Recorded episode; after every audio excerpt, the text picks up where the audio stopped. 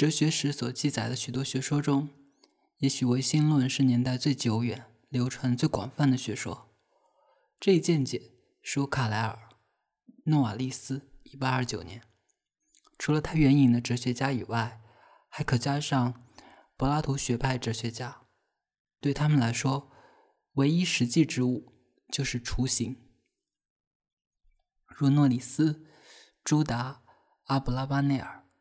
赫米斯托、普罗提诺，神学家对于他们来说，一切非神明之物都具有偶发性，如马勒·勃朗士、约翰尼斯·艾克哈特。其中，马勒·勃朗士是法国哲学家、神学家笛卡尔的追随者，用所谓“偶然的诱因”的上帝干预论。来解释精神与肉体之间的因果关系。一元论者，他们把宇宙说成是绝对之物的多余的形容词。布拉德利、黑格尔、巴门尼德。我们无意编制一份无穷尽的统计名单。唯心论，同对形而上学的探究一样，年代久远。其最激昂的颂扬者是乔治·贝克莱。曾在18世纪兴盛一时，同叔本华宣称的学说相反，贝克莱的功绩不可能存在于对那种学说的质感，而在于他提出的阐述该学说的论据。贝克莱用这些论据来反对物质概念，休谟用这些论据论述物性。我的目的是用这些论据阐述时间。在这之前，我会对这种辩证关系。在做简述。贝克莱否定物质，请正确理解，这并不说明贝克莱否定颜色、气味、滋味、声音和触感。他否定的是，除了这些构成外在世界的感觉外，还存在没有人感受到的痛苦，没有人看得见的颜色，没有人触摸到的形体。他说，把物质加入感觉。等于在世界中添加一个不可感知的多余的世界。他相信一个由感官编织成的表面世界，但他认为物质世界是一种虚幻的复制品。他指出，人们都会承认，无论是我们的思想、我们的喜怒哀乐，还是我们靠想象而形成的概念，离开了思维都不复存在。我非常明白，各种感觉。及各个器官形成的概念，无论是以什么形式组合，也就是说，无论它们组成什么客体，都只能存在于感觉他们的思维中。我说这张桌子存在，即意味着我看到了它，我摸到了它。如果桌子远离我的书房，我说它存在，我只是想说，假如把它放在我身边，我就能感觉它，或者想说。另一个灵魂能够感觉它。谈论无生命的东西的绝对存在，同能否感觉它的事实毫无关系。对我来说，是荒唐可笑的。存在就是被感知，任何东西都不可能存在于感觉它的思维之外。在该书的第二十三节，为避免非议，作者又说：虽然大家谁也没有感觉过树和书。但是没有什么比在一个草原上想象树，在一个图书馆里想象书再容易不过的事了。事实上，什么都绝非易事。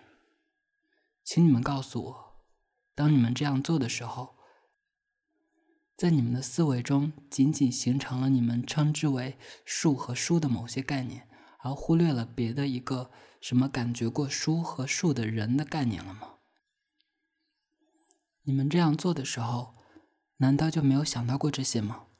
我不否认思维有能力想象概念，我否认的是客体能够存在于思维之外。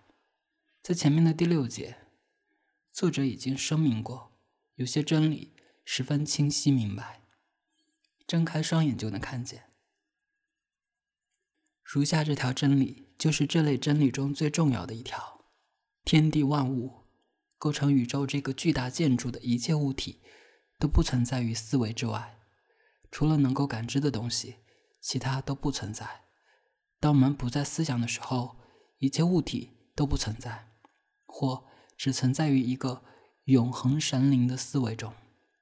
贝克莱的神是一个无处不在的旁观者，其目的是赋予世界以连续性。我刚才介绍的学说已被恶意歪曲。赫伯特·斯宾塞认为对他做了批驳。他说：“如果在物性之外没有任何事物，那么悟性在时间上和空间上应该是无穷尽的。关于时间，如果我们理解一切时间都是某人感知的时间，则是正确的；如果我们推论该时间，应该必然的包含着不计其数的事迹，那就是错误的。关于空间，这是有悖法理的，因为贝克莱曾多次反复否认绝对空间。更不可理解的是，叔本华在指出唯心论者认为世界是一种头脑现象时所犯的错误。然而，贝克莱曾写道：“作为可感觉物体的头脑。”只能存在于思维之中。我很想知道，你是否认为这种推测有理？思维中的一种意念或事物产生其他的一切意念和事物。如果你的回答是有理，那么你将怎么解释这一原始意念或头脑的起源？的确，头脑是外部世界的一部分，如同半人马星座。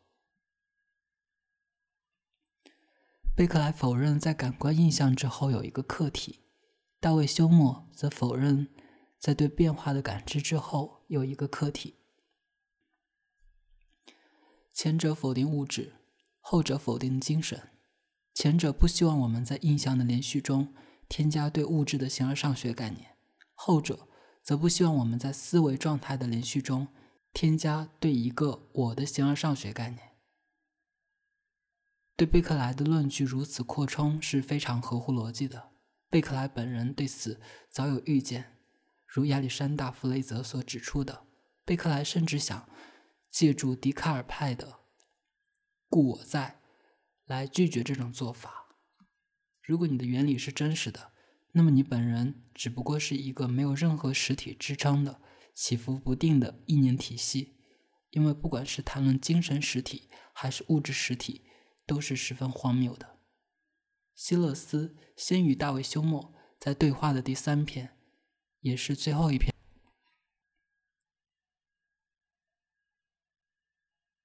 然而，否定了物质和精神，破折号都具有连续性，还否定了空间。我不知道我们还有什么权利留住这种连续性，即时间，在每种感知现实的或推测的。之外，不存在物质；在每种思维状态之外，不存在精神；在每个现实瞬间之外，也不会存在时间。我们选取一个最为简单的时刻，例如庄子之梦的时刻。翟里斯，庄子，一八八九年，大约在二十四个世纪以前，庄子梦见自己是一只蝴蝶。醒来后，他不知道自己是一个曾经做梦变成一只蝴蝶的人，还是一只此刻梦想变成一个人的蝴蝶。我们不用考虑睡醒，我们来看看做梦的时刻，或者某一时刻，我梦见自己是一只在空中行走的、对庄子一无所知的蝴蝶。古文说道：“我们永远弄不清楚庄子是否看到一个。”他觉得在其上空飞舞的花园，或一个移动着的黄色三角，必定是他自己。但是我们很清楚，这个形象是主观的，虽然它是由记忆提供的。心生平行论可能会断定，与这一形象相符的，应该是做梦者神经系统中的某种变化。根据贝克莱的观点，在那个时刻不存在庄子的身体。也不存在他做梦的黑暗的卧房，除非作为神圣思维中的感知。休谟把上述事件更加简化。照他所说，在那个时刻不存在庄子的精神，只存在梦的色彩和成为一只蝴蝶的确切信念，其存在是作为一串或一组感知的瞬间时刻。在基督之前四个世纪时，就是庄子的思维。感知的存在是作为一个时间无穷序列上，从 n 减一至 n 加一之间的 n 点。对于唯心论来说，除了思维过程外，没有别的现实。把一只客体蝴蝶加入一只被感知的蝴蝶，似乎是种突然的复制。把一个我加入到过程中，也有些过分。唯心论判定有一次做梦，一次感知，但却没有一个做梦者，甚至没有一个梦。还断言谈论客体和主体，就会陷入一种混杂的神话。现在，如果每种心理状态都充足有效，如果把它同一种境况或一个我联系起来，是一种不合情理的多余的补充，那么我们有何权利在其后把一个地点强加到时间中呢？庄子梦见自己是一只蝴蝶，在那个梦中，他不是庄子，而是一只蝴蝶。